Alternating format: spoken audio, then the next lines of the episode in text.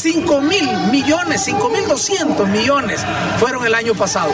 Aplíquenle el 10%, que a veces es más, son 500 millones de dólares que quedaron en manos de los bancos sin hacer ningún esfuerzo, ningún trabajo, más que recibir los dólares en Estados Unidos y entregarles en el banco lempiras a las personas. Y por esa sencilla operación, los bancos se quedaron con 500 millones de dólares.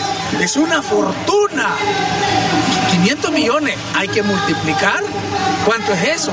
Son como 12 mil millones de lempiras. Es casi lo que se genera en impuestos por el combustible en el país. Y entonces, ese dinero, ¿de qué nos sirve a nosotros? Si le quedó a los dueños de los 12 bancos que controlan las remesas en el país. Es decir, pobres, los más pobres del país, hacen rico a los más ricos del país con las comisiones que dan a la remesa y de paso sostienen un gobierno que sirve a los ricos, que le crea instalaciones adecuadas y le crea todo a los ricos. Los pobres sostienen la economía y hacen más ricos a los ricos con las remesas. Las remesas sostienen la economía de Honduras. ¿Qué pasaría si no viniesen los envíos de remesas al país? Aquí se dan exoneraciones, regímenes especiales para incentivar la inversión extranjera.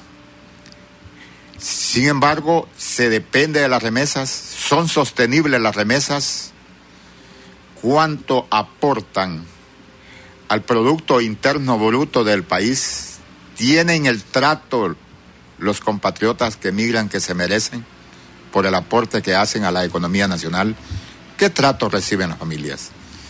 ¿Qué se podría hacer de inversión con las remesas? Nos acompaña esta tarde el doctor Hugo Noé Pino, expresidente del Banco Central de Honduras, conocedor del manejo de la política monetaria del país, exministro de Finanzas, también es el director del Instituto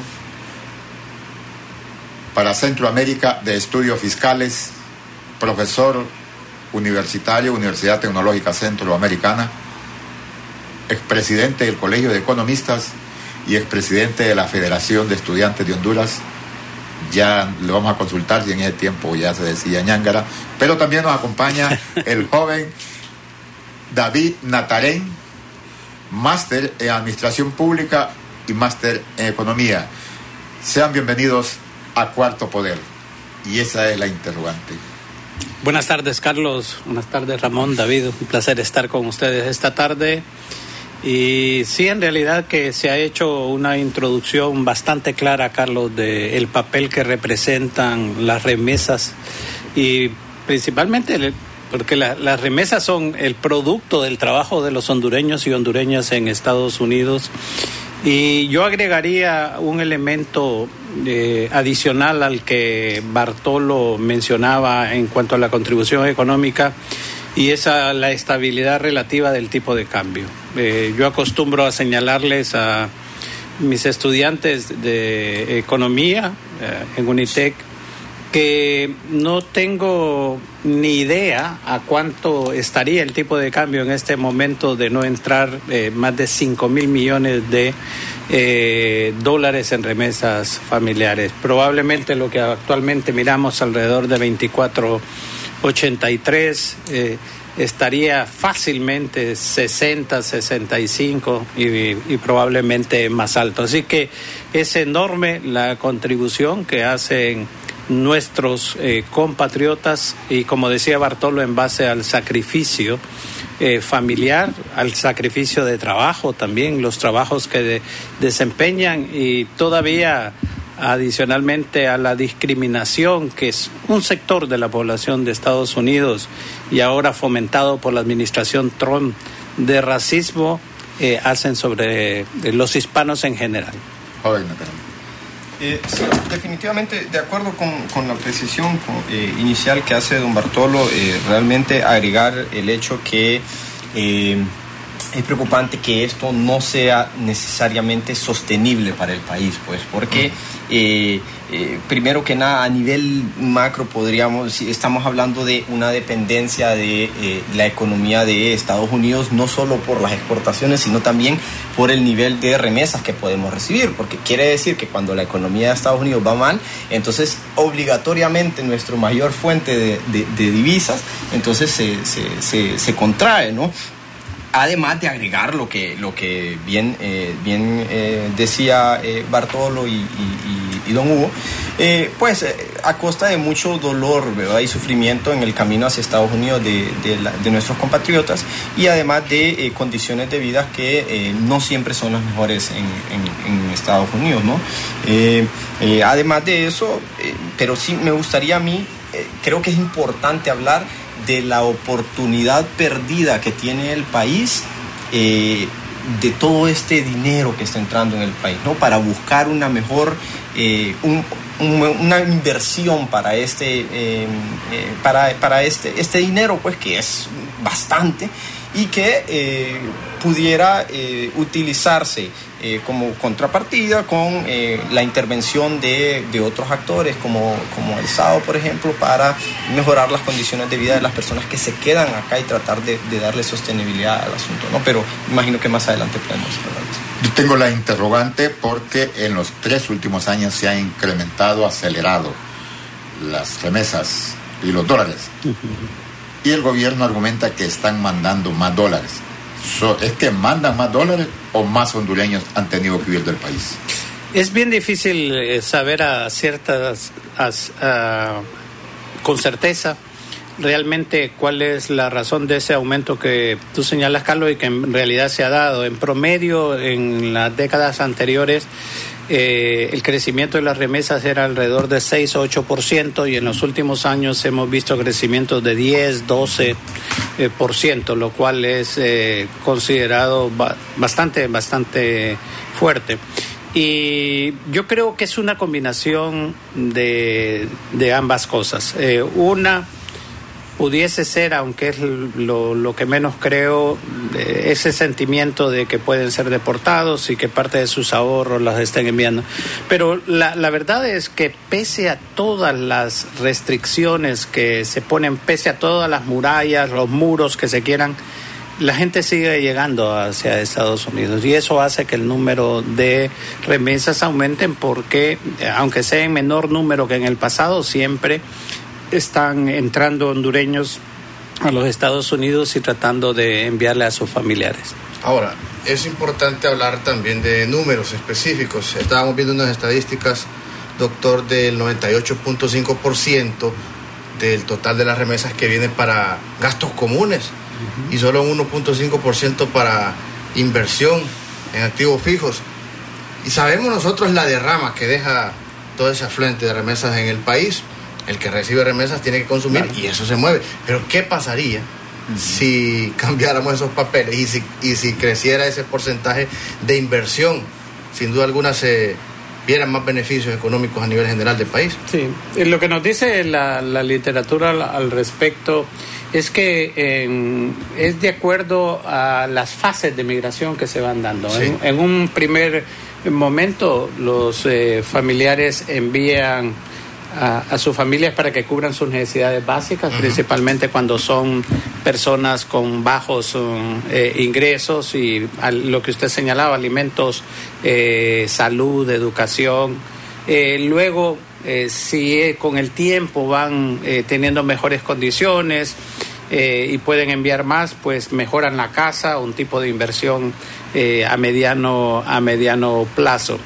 Pero aquí es eh, bien interesante señalar también que en otros lugares eh, los gobiernos y municipalidades han establecido mecanismos a través de los cuales contribuir en mayor forma a eh, la situación familiar. Por ejemplo, cuando se establecen programas de vivienda en donde los bancos que reciben estas eh, remesas en algún momento se vinculan para los préstamos a estas viviendas.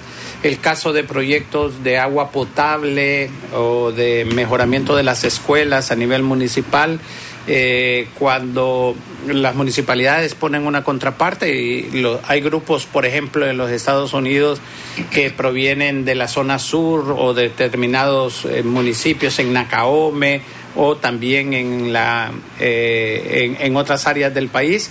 Entonces llegan a acuerdos de ayudar a, financiar tanto proyectos de inversión pública que beneficien a la comunidad como también si hubiese el caso específico de mecanismos de parte del gobierno que eh, ayudaran a resolver el problema eh, de mayor inversión a nivel familiar. Pero eh, en general, este, este es un proceso. ya cuando se tiene migración de segunda, tercera generación, ya el destino de las remesas va cambiando en forma diferente. Un elemento que se ha mencionado es la permanencia de los hondureños en los Estados Unidos o en Europa y se instalan allá. ¿Qué efecto tendrá? Porque ya no harían envíos. Se ha analizado. Bueno, eh, yo creo que eh, ahí vale la pena eh, mencionar, recientemente se hizo una encuesta con los, con los hondureños que estaban allá para ver cuál es el comportamiento de, de las remesas que envían. y pues en el estudio se tenía como, como hallazgo ¿no? que aquellas personas que han vivido más de cinco años mandan en promedio 620 dólares al mes, ¿verdad? Eh, y aquellas que han vivido más de 20 años en, Estados Unidos todavía mandan, mandan en promedio 470 dólares al mes. Entonces, eh, quiere decir que ese envío se sigue dando en menor medida porque va disminuyendo, ¿verdad? Eh, y, yo, entonces, me parece que, más allá de, preguntarnos si, si más, bien me llega, obviamente, como dice Don hay que hacer un estudio más profundo sobre esto, pero eh, lo hace a uno eh, pensar realmente, ¿no? Si, si las, la cantidad de remesas que envían va disminuyendo conforme el tiempo que van viviendo en, la, en, la, en Estados Unidos, eh, no necesariamente quiere decir que las remesas están creciendo por eso, ¿no? sino porque más cantidad, mayor, una mayor cantidad de hondureños está entrando a Estados Unidos y mandando. ¿no? Y entonces creo que esto es una, más allá de, decir, bueno, las remesas son productos de la migración, creo que vale la pena decir que es una señal de, cómo está el mercado en, Honduras realmente, ¿no? Que, hay eh, actividades económicas que no tienen suficiente remuneración, primero para los, para los compatriotas, ¿no? Que no, no pueden cubrir sus necesidades y que por ende ellos están pensando en, el corto plazo, en estar eh, cubriendo necesidades eh, básicas, ¿no? Y que por, por eso sería prudente pensar eh, en, avanzar con políticas públicas de protección social, por ejemplo, que le pudiera dar una red de protección a, las, a los hondureños y hondureñas para que puedan ver sus necesidades básicas cubiertas y entonces pasar a un siguiente nivel de necesidades, como decía don Hugo, y entonces pensar en, otras cosas como por ejemplo emprendimientos que ellos pudieran tomar en el país. Vamos a mezclar esa de la seguridad social de los compatriotas que están en el extranjero no fue la sobrevaloración de los boletos de avión en el Seguro Social. Que están, digo, ya, o sea, que ya hubo la cierta intención, pero aviesa, porque ya parece que sobrevaloraron los boletos que andaban haciendo ese trabajo de querer garantizar seguridad social. Pero debería ser en ah, el país, a los familiares que están en Honduras, que deberían de tener seguro social. Definitivamente, o sea, se trata de eh, asegurar que eh, convertir un escenario que definitivamente no es sostenible actualmente y tratar de buscar la sostenibilidad es ver más allá, decir, bueno, ahorita estamos recibiendo remesas, ¿qué podemos hacer en el futuro para eh, evitar que, estos compatriotas se marchen por, por, el dolor que sienten, eh, que puedan diversificar sus fuentes de ingreso, ¿verdad? y, por, y por eso pensar, ¿por qué no?, no? En, una política de protección social que le pueda brindar, por ejemplo, eh, a los niños con la merienda escolar en las clases que van, ¿no?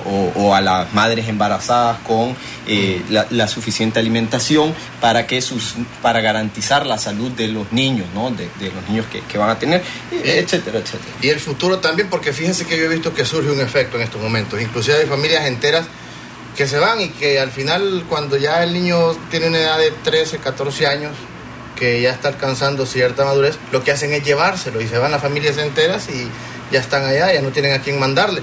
Y fíjense que en zonas rurales, específicamente en el sur de nuestro país, hemos visto ese efecto que esos niños que reciben las remesas de sus padres desde pequeños para ir a la escuela, para sus gastos básicos y que tal vez quedan viviendo con la abuela, también al cumplir 12, 13 años el sueño de ellos es irse.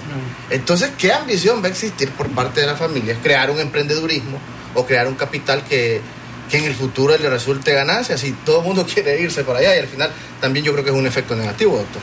No, definitivamente. Y, creo que esto nos lleva a, un elemento muy importante dentro de la de la discusión. Hasta ahora hemos hablado de los beneficios de, la, de las remesas, lo que contribuye macroeconómicamente y microeconómicamente, pero eh, en realidad eh, detrás de eso no solamente está la tragedia de la desintegración familiar, está la tragedia del hondureño que, que, que no puede vivir en su país. Y ahí nos lleva a las razones por qué la gente migra. Y obviamente mucha gente migra por tratar de buscar eh, medidas eh, de cómo mejorar su condición de vida, como decía Carlos al principio. Eh, pero la realidad de nuestro país es que mucha gente migra por cuestiones de violencia porque sus vecindarios realmente o ha sido un familiar cercano o el, el, vecindario es tan violento que temen en cualquier momento perder la, vida. Mucha gente se pregunta por qué, qué, barbaridad esto que llevan niños en las, en las caravanas, pero la gente no se da cuenta de las condiciones en, que viven y que muchas veces están protegiéndole la vida a esos niños al salir más bien hacia hacia el exterior. Y el otro elemento que ha sido, eh, que pareciera que que no fuera una de las razones por las cuales explícitamente la gente se dice que se va, pero que está detrás de esto, es cuando usted, usted se va de un país, porque nadie se va de su tierra si no es eh, prácticamente expulsado u obligado. Eh, como eh, está señalando ahora mucha la literatura, una cosa es migrar con su voluntad por el deseo de un nuevo trabajo en otro lado, etcétera, y otras es ser desplazado, ser expulsado de su país.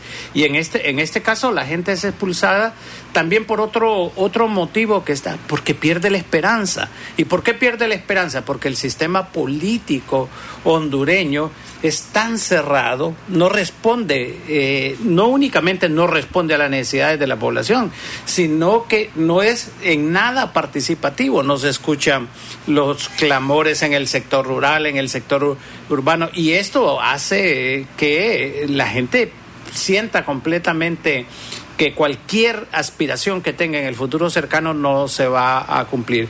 Así que eh, yo creo que resumiendo hay tres cosas importantísimas que están causando esta, el modelo económico, Carlos, que genera desempleo, exclusión eh, y pobreza, la parte que tiene que ver con la violencia, que pese a toda la propaganda oficial siempre está pesando en el pensamiento de los migrantes, y el tercero, la escasa participación democrática, porque aquí a la gente no se le toma en cuenta para nada. Un elemento el sistema financiero del país. Se queda con la diferenciación de cambio. A la gente le entregan lempiras, mm. pero al precio de compra, no de venta.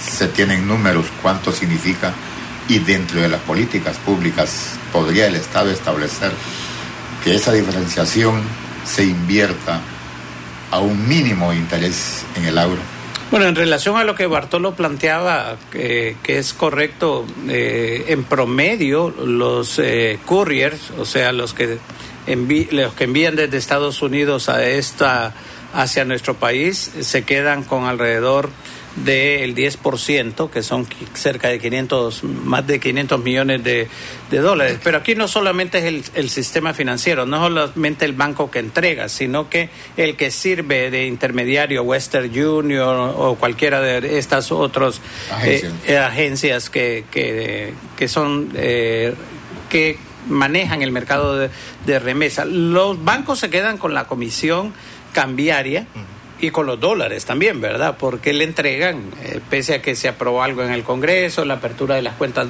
de, ahorro en dólares, eso no da resultado, porque la gente necesita su dinero para gastarlo casi inmediatamente.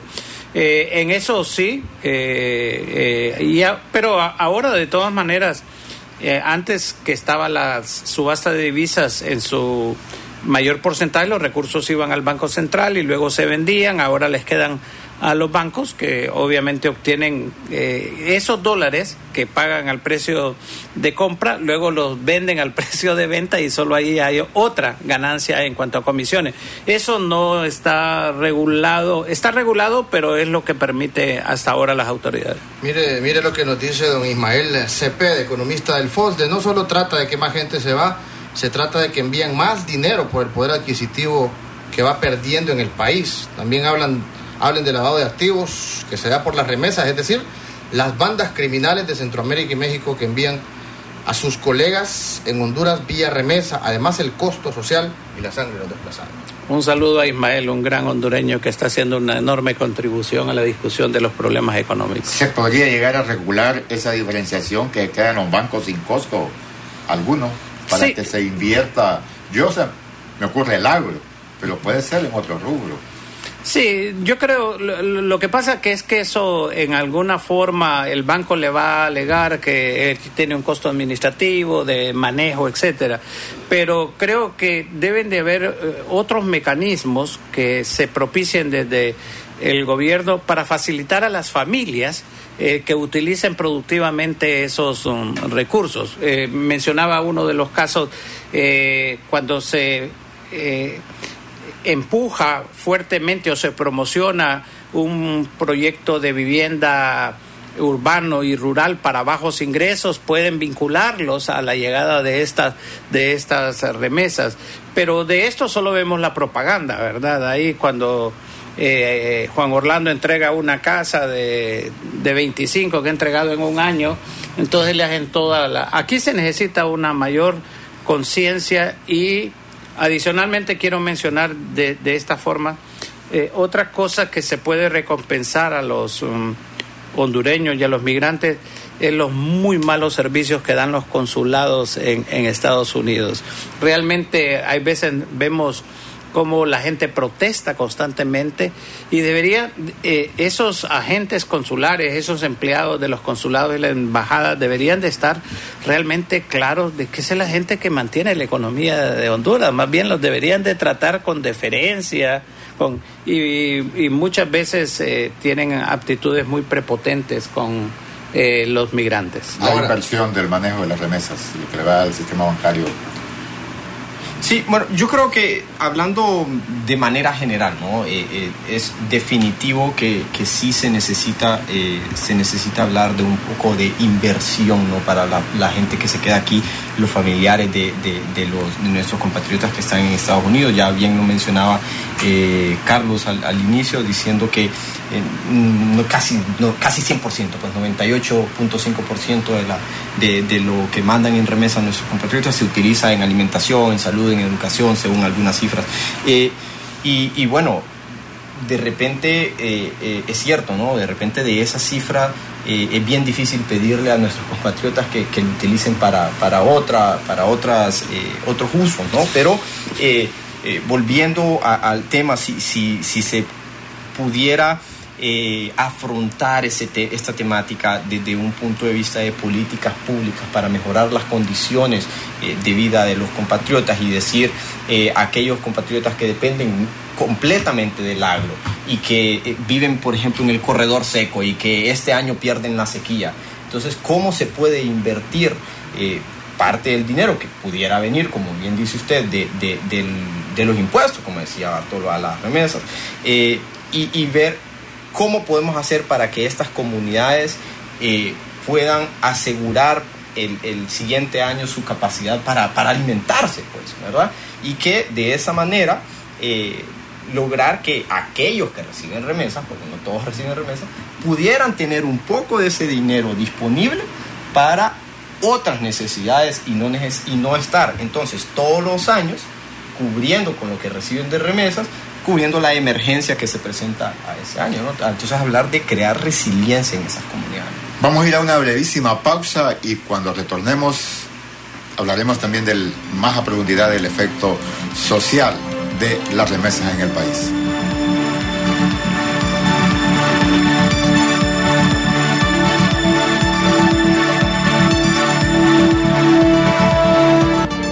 Cuarto Poder, un espacio de entrevistas, invitados especiales, análisis de la realidad nacional y la participación del pueblo. Cuarto Poder, de lunes a viernes a las 4 de la tarde, por Radio Globo.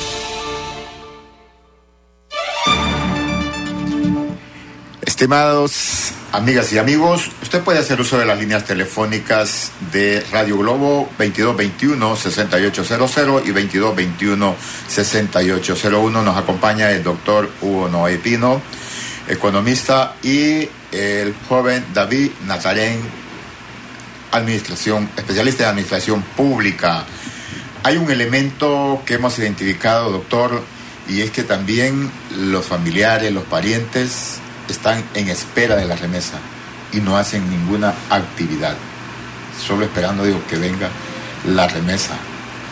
Fíjese que eh, sobre eso, Carlos, yo tengo una opinión eh, diferente. Es decir, en algunos casos uno no puede negar de que se da una actitud eh, displicente, no bus la no búsqueda de oportunidades eh, pero eh, yo no considero de que esa sea la norma que se da en, eh, en general.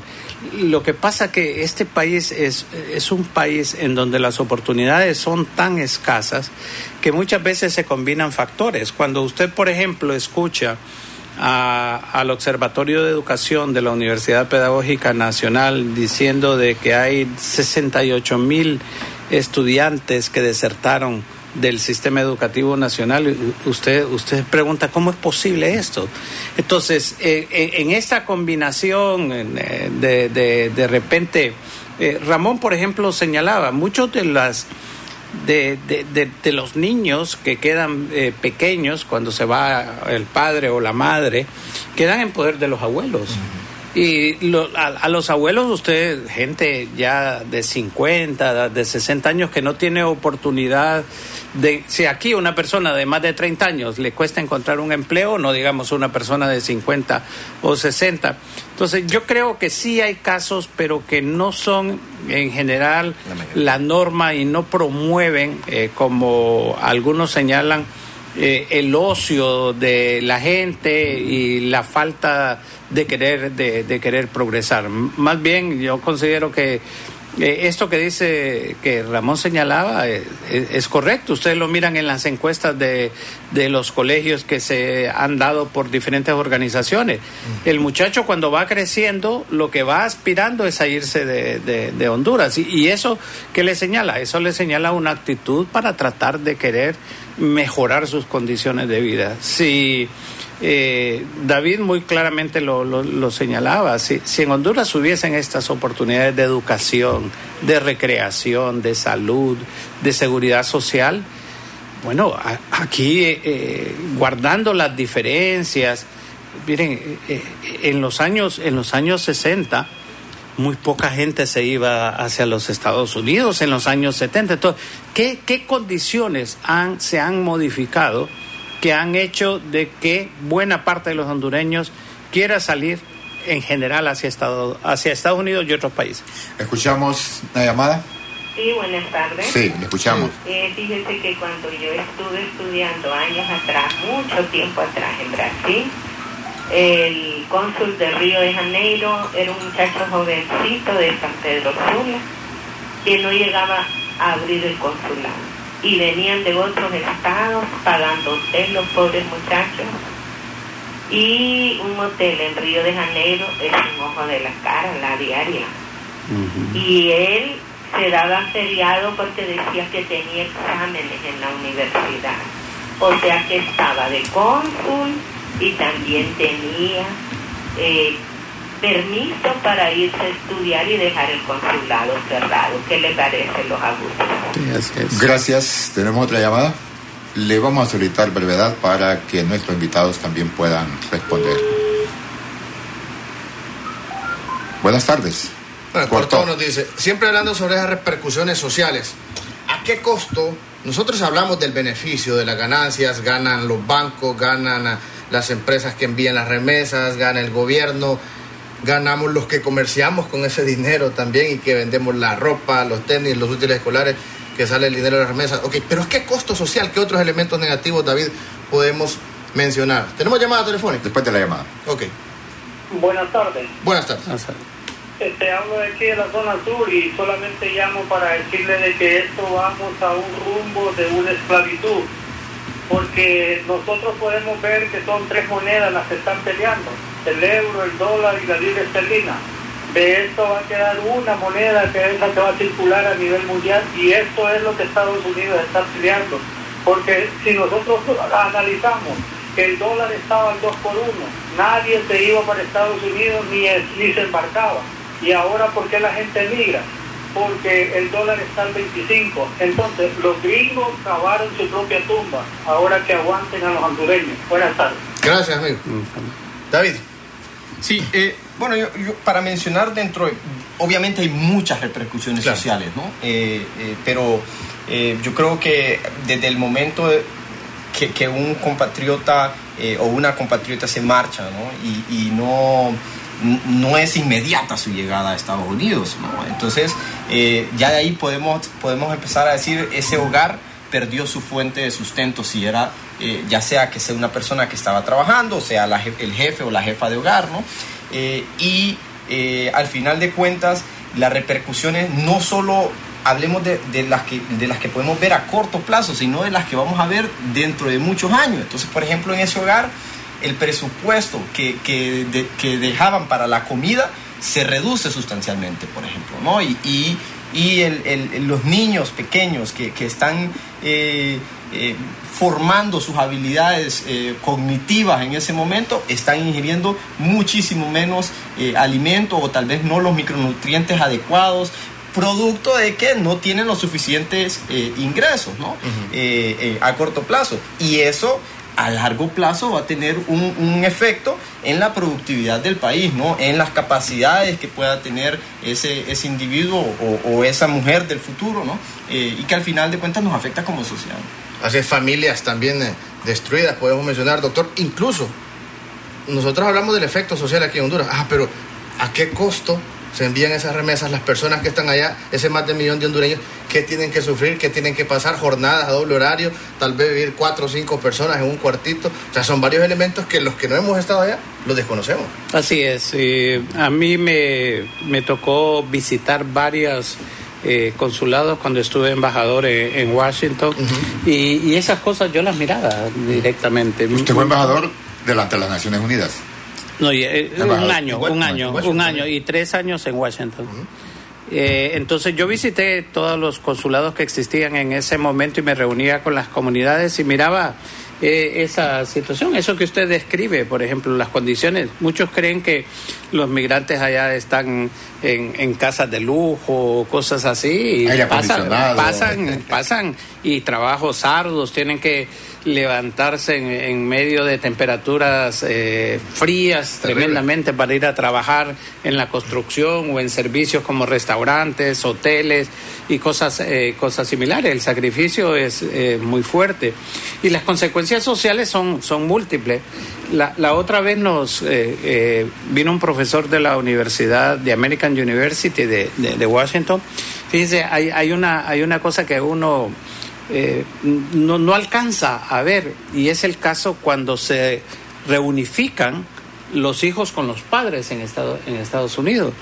Uno piensa, le, decía yo al, profesor, que cuando los, niños o los muchachos llegan a sus hogares eh, en Estados Unidos, que están sus padres, aunque estén ilegales, eh, como que es el final del cuento y viven para siempre felices y juntos. Y dice que hay una, ellos han hecho una investigación y hay una cantidad de problemas de adaptación que tienen los niños, unos porque se, los padres se fueron pequeños cuando estaban y en el fondo les reprochaban que los hubiesen dejado solos. Otros porque si la madre o el padre se había casado con otra pareja, eh, entonces eh, pensaban todo esos, ese tipo de, de, problemas de adaptación en la escuela, etcétera. Entonces, la, la, la, vida de, del emigrante, que en este caso desplazado, realmente es durísima desde todo punto de vista, tanto eh, en el sentido del trayecto, ahí estamos viendo lo que están eh, pasando los hondureños en Guatemala y en México. Eh, y una vez estando en Estados Unidos, también encontrar trabajo, encontrar buenos salarios no es nada fácil. Es un sacrificio tremendo porque la patria que los vio nacer no es capaz de proporcionarle las posibilidades de mejorar sus niveles de vida. Doctor David, ahora hablemos del Estado. 5 mil millones de dólares es una buena cantidad de dinero, no sé dónde se puede colocar. ¿Qué debe de hacer el Estado con esa cantidad de dinero? Te dirigió el Banco Central. ¿Puede el Banco Central invertir, construir una represa o otro tipo de, de infraestructura para toda la sociedad? Bueno, la, la verdad. destinarlo al sector privado? La verdad es que el banco lo, lo único que se puede quedar son con los, los dólares, ¿verdad? En el sentido de de, de, eso, eso es lo que ha ayudado a aumentar las reservas internacionales en Honduras y que tengan los niveles que tenemos actualmente. Pero eh, para mí ese dinero es sagrado, Carlos, porque ese dinero es producto del trabajo. Eh, ¿Usted se acuerda cuando Trump amenazó que iba a poner un impuesto y otra vez dijeron aquí en Honduras eh, que iban a poner un impuesto? Aquí el peor error que puede cometer un gobierno es tratar de ponerle más cargas a lo que ya tienen los couriers de comisiones, más bien buscar en, el, en la medida que ese 10% que le pagan a los que envían dinero se lo reduzcan a 6 o a 5% para que lleguen más recursos a cada uno de las familias. Pero ese dinero ni el gobierno hondureño ni el gobierno de Estados Unidos eh, debe de eh, tratar de manipular en ciertamente su destino. Su destino debe de respetarse eh, siempre y cuando venga de las fuentes de, migrantes, porque Ramón señaló otra cosa, en, el, volumen de, remesas familiares también viene lavado de dinero que se, eh, no, eh, no, no se puede detectar en cierta forma, ¿verdad? Pero las remesas legalmente enviadas son estrictamente para las familias que las reciben yo, yo creería que eh, deberíamos de, ver como hondureños, ¿no? la posibilidad de ver esto como una eh, oportunidad de, ayudar a, todos a todos los hondureños, incluso los hondureños que están recibiendo estas remesas. ¿no? Estos hondureños actualmente eh, probablemente están cubriendo necesidades que, que son demasiado eh, básicas que pudieran ser cubiertas de otra forma. Por ejemplo, eh, ellos pudieran utilizar este dinero eh, para invertir en, algún emprendimiento, en alguna pequeña empresa que ellos quisieran hacer, pero antes tienen que cubrir sus necesidades de alimentación o antes tienen que cubrir sus necesidades de salud. Esto, si con las correctas políticas públicas que se lograran empujar para poder cubrir estas necesidades básicas, permitiría que este dinero que reciben estos compatriotas se pudiera liberar para utilizar, eh, para generar oportunidades que les permitan a ellos volverse no solamente su núcleo familiar, sino el país tener, eh, volver de esta situación en la que, eh, es un poco mm, eh, no muy cómoda con, con este de, dependencia de la remesa y volverlo sostenible, pues, para que, para el beneficio de toda la sociedad. Ahora, es importante generar esos programas sociales, quizás de formación, de asesoramiento a la persona, pero yo siento que últimamente no se puede tampoco generar tanta inversión con el dinero que reciben de las remesas. Nosotros mirábamos un cuadro ahí, si nos ayuda nuestra compañera Ana, donde del promedio familiar que se recibe de las remesas por cada hogar no es mucho. Hay, hay hogares que reciben, ¿qué? 100 dólares, 200 dólares. ¿Para qué les gusta eso? Para la comida, para la electricidad. 500 dólares. Óigame, 500 dólares no les gusta para ahorrar, mucho menos para dejar dinero para invertir. Entonces, eh, si bien es cierto, se ha aumentado, se ha incrementado el, ingreso de las remesas, pero las familias son más ahora que reciben. Entonces, ese ingreso promedio en general de las familias, yo creo que se queda corto. ¿sí? Sí, sin lugar a dudas, eso es lo que hablábamos nosotros de, la, de las fases. Hay diferentes estimados, hay un estimado eh, que se ha hecho de que las remesas en promedio andan alrededor de entre 300 y 350 dólares al mes, ¿verdad? realmente, y que como usted dice, con 350 dólares al mes les cubre las necesidades realmente Muy básicas. muy Aquí el, el- el- lo que señalaba David que, que es, es válido es en el sentido de que el gobierno establezca políticas que incentiven y promuevan el ahorro dentro de la familia hasta donde sea posible, hasta donde sea posible. Por ejemplo, en lo que señalábamos, lo de el- la parte que tiene que ver con, con la vivienda, ¿verdad? Eh, casi todas la- las familias pobres aspiran a, a un mejor nivel de, de vivienda, bien sea a través de la compra de una vivienda nueva o a través de préstamos que les permitan eh, ampliar su, su, su vivienda o mejorarla. Entonces, es este tipo de, de cosas eh, en las, eh, en las eh, eh, comunidades, por ejemplo, cosas que van a beneficiar el mejoramiento de las escuelas, los servicios de agua potable que redundan en beneficio de los miembros de las familias, todas esas cosas pueden hacerse incentivando a las familias y promoviendo programas sociales. Entendía a David en el orden que el Estado garantice la educación y no tengan que invertir, que garantice la salud y no tengan que gastar ese dinero en salud. ¿Es ahí? Y, no necesariamente, no, no solamente pues e- esos servicios, estamos hablando de en el evento, por ejemplo, de, de una crisis eh, de sequía, por ejemplo, en una comunidad de- del corredor seco, que estas personas eh, estén preparadas para un evento de crisis y no tengan que recurrir a estas a esta fuente en el caso que la tengan, porque no todos los hondureños reciben, reciben remesas, pues, sino que aquellos que ya, eh, si ellos reciben el soporte necesario para, para diversificar, por ejemplo, sus actividades económicas, para que eh, tengan asegurada su seguridad alimentaria, entonces en, en la medida que eso suceda, vamos a poder crear, primero, comunidades que sean resilientes a estos, a estos choques, ¿no? Primero.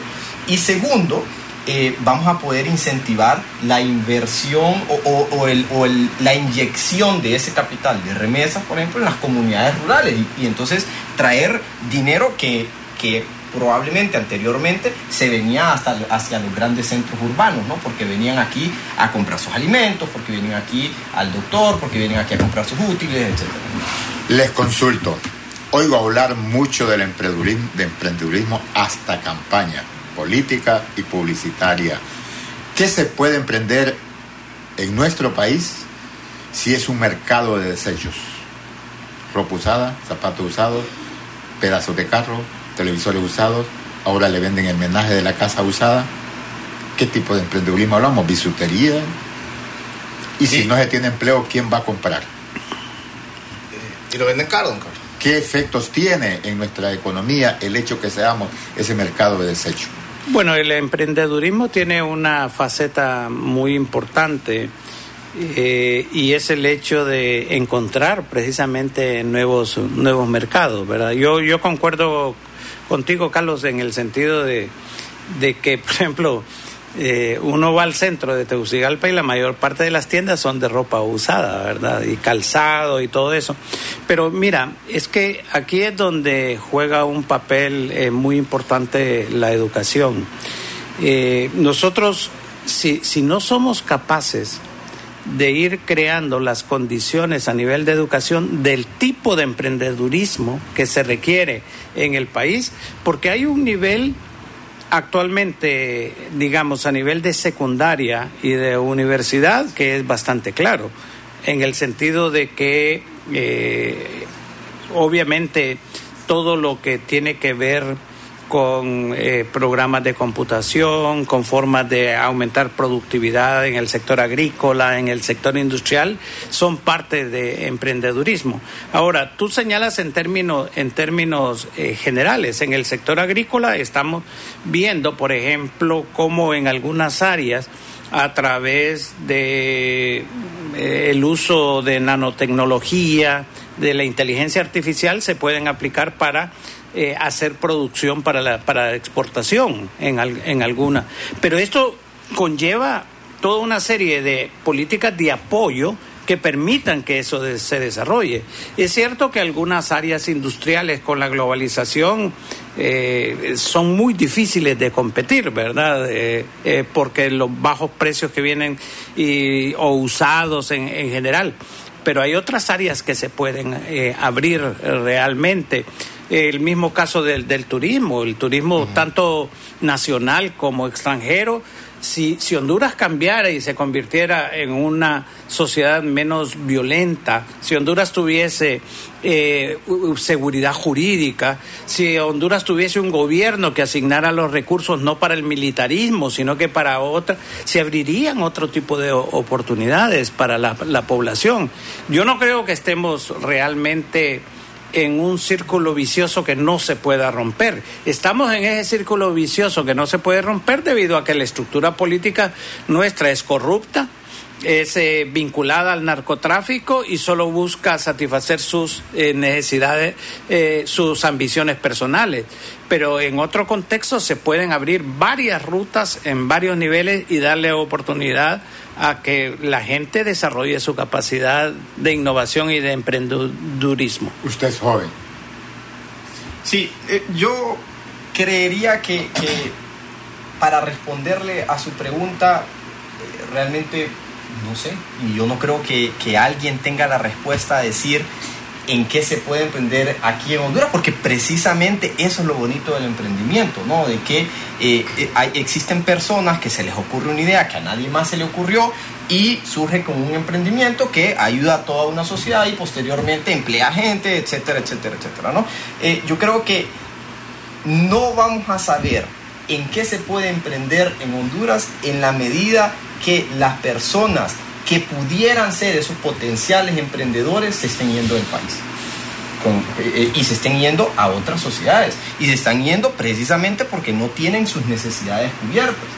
Entonces, en la medida que nosotros podamos crear nuevamente esa red que pueda proteger a un emprendedor y que pueda decir, yo puedo animarme a, a, emprender, a hacer este proyecto, esta idea realidad, esta idea que tengo en la mente, hacerla realidad porque yo sé que mis hijos tienen garantizada, por ejemplo, la alimentación en caso de que falle, entonces en esa medida vamos a poder ver que pues la imaginación de los hondureños al sentirse más seguros y las hondureñas al sentirse más seguros y seguras, entonces se van a animar a tomar riesgos que en este momento no se animan a tomar. Doctor, que usted lo quiere involucrar. Ramón, hace unos ocho años fue, ¿quién no le permitió competir con tu empresa?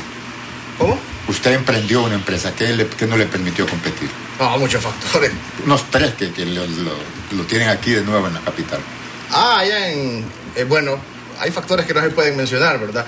Y usted le pregunta a los transportistas y ellos mejor prefieren callar porque hay un problema latente aquí que es el cobro de la extorsión, el impuesto inclusive cuando existe hasta competencia desleal, porque ya hay empresas allá donde estoy que, que se dedicaban al lavado de activos y le bajaban los precios, entonces ya usted no podía competir. Y podemos mencionar una infinidad de factores que no terminamos hoy. Si no hubieran sido los factores mencionados, el buen empresario, después de ocho años. Pero a eso me refería, Carlos, precisamente a que las condiciones para desarrollar eso, eh, este emprendedurismo no están dadas en el, en el país y eso es lo que hay que, que cambiarlo, porque en, en general eh, el, con todas las limitaciones de países subdesarrollados, el potencial económico de Honduras no se puede desarrollar donde no hay seguridad jurídica, donde no hay seguridad ciudadana, donde no hay respeto por el resultado de las elecciones, en donde eh, Juan Orlando Hernández todos los días lo que quiere es eh, poner más policías, darle más presupuesto a los mm, militares. Bajo esas condiciones, el país está condenado a seguir en la situación en que está actual y que la gente se siga yendo. Y le pregunto, doctor, ya para ir finalizando, estamos sobre el tiempo. Si no fuera por la presión del imperio de Estados Unidos para detener ese flujo de migrantes, ¿usted cree que el Estado le interesara en estos momentos detener las caravanas? A la estructura de poder actual, Hablando e económica y, política, es un gran negocio que la gente se vaya Es un gran negocio, Son como lo decía Bartolo. son hipócritas cuando No, lo- lo- le- es un gran negocio. Mire la estabilidad que le da el tipo de, de- de cambio. Las ganancias que le dan a los bancos, las ganancias que le dan a los, a, a los comerciantes en general. Eh, es un gran negocio. No, de parte de la, de la estructura de poder de Honduras en todos los sentidos que se fuera más gente. Estarían mu- mucho, eh, estarían felices de que se fuera más gente. Así que a mí eso no me queda la menor duda. Por eso es que el problema principal que tiene Honduras eh, uno generalmente ha hablado en el aspecto de que la economía es el, el principal motor de todo lo que sucede en un país, pero ahorita, miren la sinvergüenzada de expulsar a la MASI y, todavía el cinismo de decir públicamente que están haciendo un sistema integrado de, lucha contra la corrupción. Cuando ayer eh, lo desnudó el fiscal Santos, porque todo el mundo sabe que aquí el combate a la corrupción y, a la vincula y el descubrimiento de la vinculación con el narcotráfico, por lo menos mientras dure este gobierno, no va a avanzar en ninguna en ninguna dirección. David, te joven, Ya para despedirnos. ya para despedirnos, segundos. Sí. Bueno, eh, a mí me gustaría recalcar en el, en el, en el Esto hecho- me está diciendo viejo, Carlos, ya rato está con eso. Usted es joven. Que conste que él lo dijo. Eh, no, pues eh, recalcar eh, con el hecho, en el hecho que no es sostenible la situación eh, que tiene el país. ¿no? Solo tenemos cierta cantidad de gente que puede irse, solo tenemos las personas que están allá van a mandar. hay evidencia que pareciera que envían cada vez menos. y si nosotros no buscamos la forma de a lo interno resolver este, este paradigma en el que estamos, ¿no? Eh, es bien difícil que logremos el desarrollo económico de nuestro país. Y por ende es, es importante eh, salir de la zona de comodidad en la que estamos en este momento, donde 20% de nuestro PIB ingresa todos los años como remesa y decir, ok, este 20% eventualmente puede terminarse, puede reducirse. ¿Qué vamos a hacer hacia el futuro cuando eso ya no esté? ¿Cómo nos vamos a preparar para eso? ¿Cómo podemos hacer para que los hondureños puedan tener eh, mejor eh, calidad de vida? ¿Cómo podemos hacer para que sus necesidades básicas estén cubiertas? Les agradezco al doctor Hugo Noé Pino y a David Natalén y usted, madre, padre, hijo, mujer, marido, haga buen uso de las remesas. Gracias por estar con nosotros. Hasta mañana, buenas tardes.